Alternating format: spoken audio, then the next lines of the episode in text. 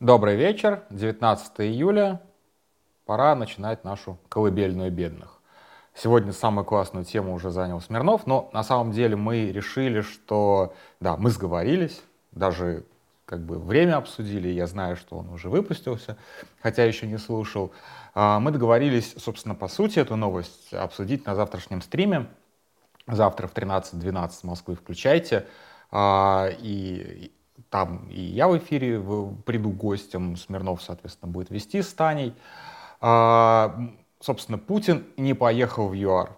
Я считаю, что Путин зассал, а, очень хотел туда ехать на самом деле, и, но зассал, выступит по видео, молодец, но, в общем-то, он уже привык выступать по видео. Вот это вот мы все обсудим э, в эфире. У Смирнова там немножечко другой разворот, послушайте обязательно. Наверное, я еще сам не слушал. А я на самом деле сегодня поскольку этот э, аудиоблог начинался с э, мятежа Пригожина, я понял, что как-то я давно уже не, не делал какого-то такого рекапа, а, а что вообще происходит-то. И сегодня, вчера и сегодня как-то очень много новостей с этим было связано, и видно, что сюжет-то продолжается. Ну, во-первых, для меня, конечно, сегодня герои дня — это, безусловно, издание «Важной истории», которое написали про отель в Анапе, где э, сидят, досиживают, досиживают свой контракт э, бывшие кашники. А кашники — это наемники ЧВК «Вагнер», которым выдавали жетоны, которые назыв... начинаются с буквы «К». А, то есть это бывшие зэки.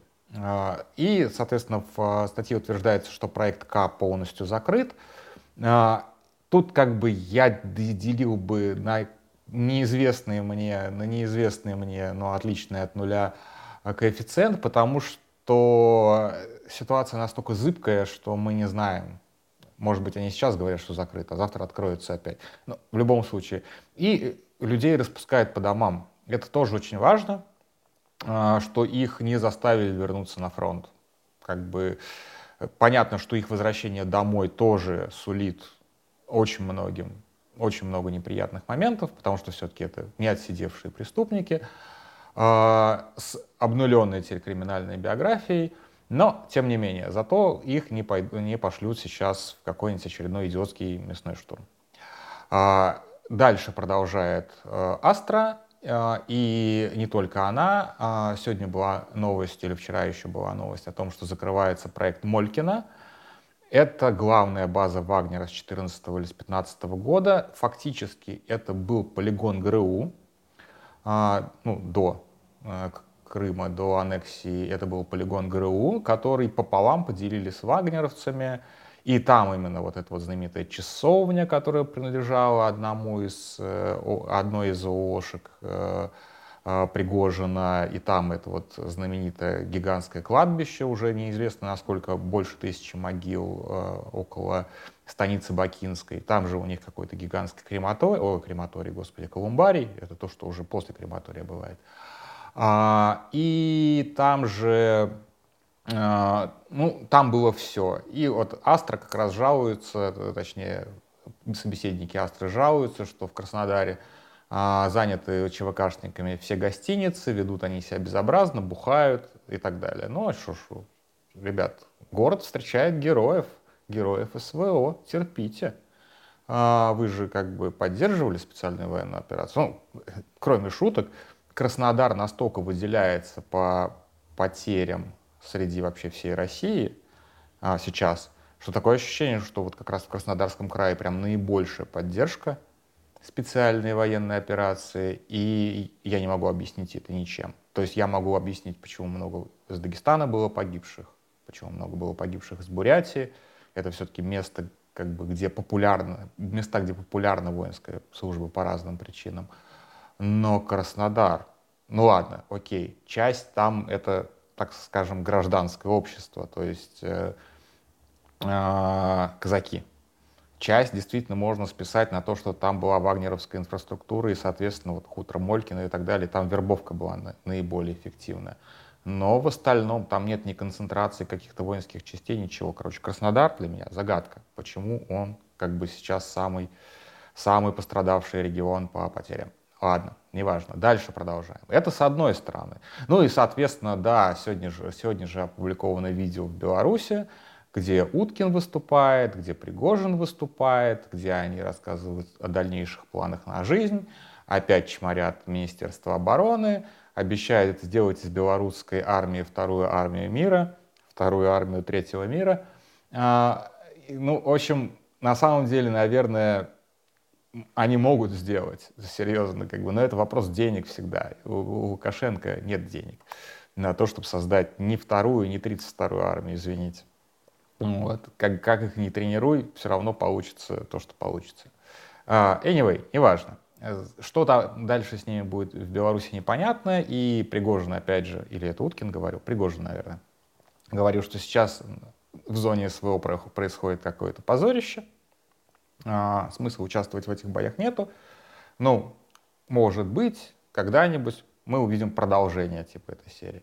Я думаю, что если бы ему сейчас сказали, ну, в смысле, если бы он договорился сейчас, и его конфликт с Шойгу был каким-то образом урегулирован, поскакал бы, просто теряя штаны. Он, в общем-то, там без штанов сидел, помните эту фотку.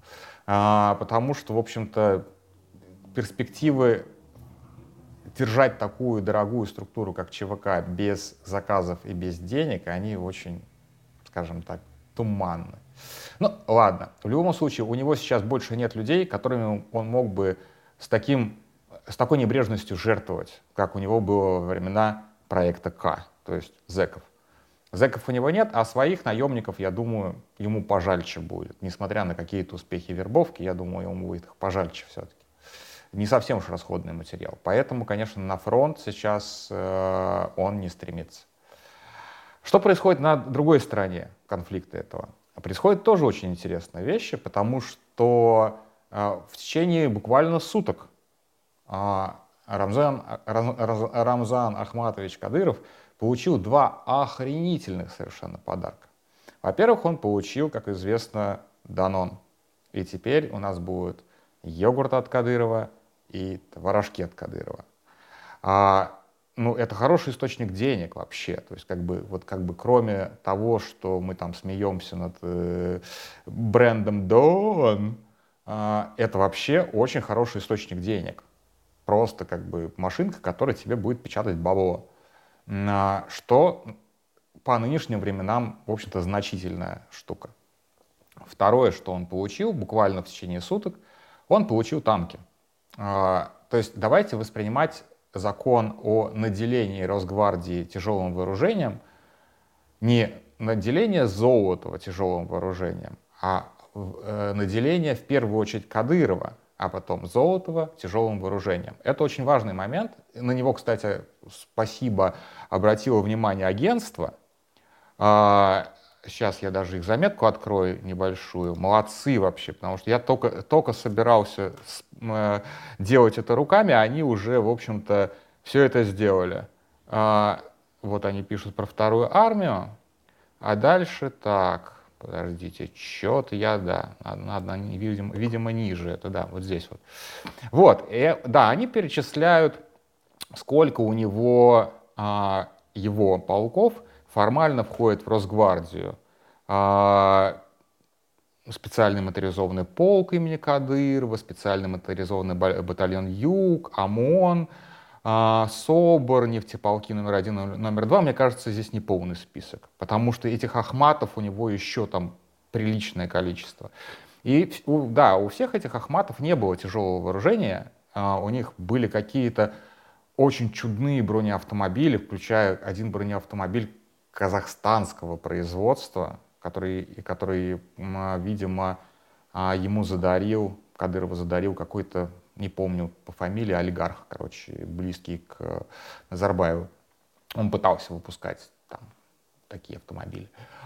Вот, и еще какие-то, то есть у него есть какие-то прям чудные бронемашины, которые, кроме как у э, Кадырова, на вооружении не состоят. Ну, какие-то вот типа мрапы такие э, модные в, в современных армиях, которые могут по минным полям ездить, и ну, они взрываются, естественно, но сохраняют жизни э, пассажирам и водителю. Вот, а танков, артиллерии, самолетов у него не было. А теперь фактически, ну, мы представляем себе, какие лоббистские а, возможности у Рамзана Ахматовича, тем более, что он теперь может платить больше, чем он мог платить раньше. Он даже ездил на Уралвагонзавод на танчики посмотреть, как опять же пишет, обращает внимание агентство. Так что вот мы все думали, как бы, откуда они возьмут танки, откуда они возьмут танки для вооружения Росгвардии. Не надо много танков для того, чтобы вооружать Росгвардию. Росгвардия перебьется в целом. В целом Росгвардия перебьется. Я потом еще докину картинку ну, присутствия Росгвардии на фронте в разрезе потерь. Они, в общем-то, они с фронта свалили примерно типа в сентябре. Ну, то есть они несут потери, но они несут потери при ударах хаймерсами в глубину. И последние прям серьезные потери у них были, насколько мне известно, когда посыпался фронт э, под Харьковом. Вот. Они, в общем-то, они, они не наступают. И одна из причин того, что они не участвуют в наступлениях, они не участвуют в обороне, вот в той обороне, которая сейчас есть, а у них действительно как бы зачем, ну, то есть в а смысл их кидать куда-то, у них реально нет тяжелой техники. Вот, то есть, возможно, пере, перевооружат какие-то части нацгвардии, которые непосредственно сейчас в Украине воюют, но я ставлю на то, что получат они что-то по остаточному принципу, если получат вовсе. А получит в первую очередь Рамзан Кадыров. И получит он не для того, чтобы воевать в Чечне. Здесь вот как бы, ой, воевать в Чечне, воевать в Украине. Хорошая оговорка. Я сейчас как раз к ней вернусь. А, я думаю, что по итогам этого мятежа, а, когда а, Путин подсчитывал, собственно, на кого он может, в принципе, опереться, и почему он награждал непричастных, как бы, да, потому что, ну а что ему остается делать-то? Ну вот люди, которые вот прям выпрыгивая из штанов были ему лояльны, тех, конечно, он и наградил. Кто вовремя отвернулся от э, э, в, в ЖЖ раньше было такое очень модное слово «розенвальтировал». Вот кто первый розенвальтировал Пригожина из всех вот этих лизоблюдов? Конечно же, первым а, отвернулся от Пригожина Кадыров. Он первым почувствовал что-то неладное, в смысле, что что-то что назревает. А, оказался прав. Насчет Золотого ничего не знаю, он же был абсолютно не публичен, то есть он же исчез, вплоть до бунта его не было. А, и действительно, как бы Путину нужна гвардия. То есть вот как бы не нацгвардия, а вот прям претарианская гвардия, которая будет его охранять. В случае чего? От украинцев, от русских, от всех. От американцев, от марсиан.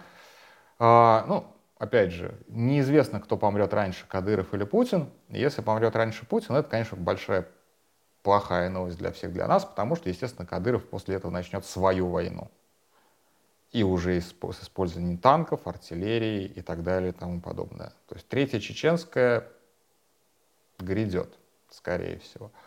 Это первый вариант. Второй вариант, если Кадыров помрет раньше, и там начнется пере, пере, пере, передел власти какой-то. Может, не начнется, черт его знает. Не разбираюсь в чеченских делах, честно. Вот, так что, в общем-то, то, что Путин сейчас выражает до зубов Кадырова, который и так-то, в общем-то, на отсутствие оружия не сильно жаловался, но это, честно говоря, это меня история напрягает чуть ли не больше, чем вагнеровский мятеж, честно. Так что вот так вот. Нет у меня сегодня хороших новостей, хотя в целом как бы вроде как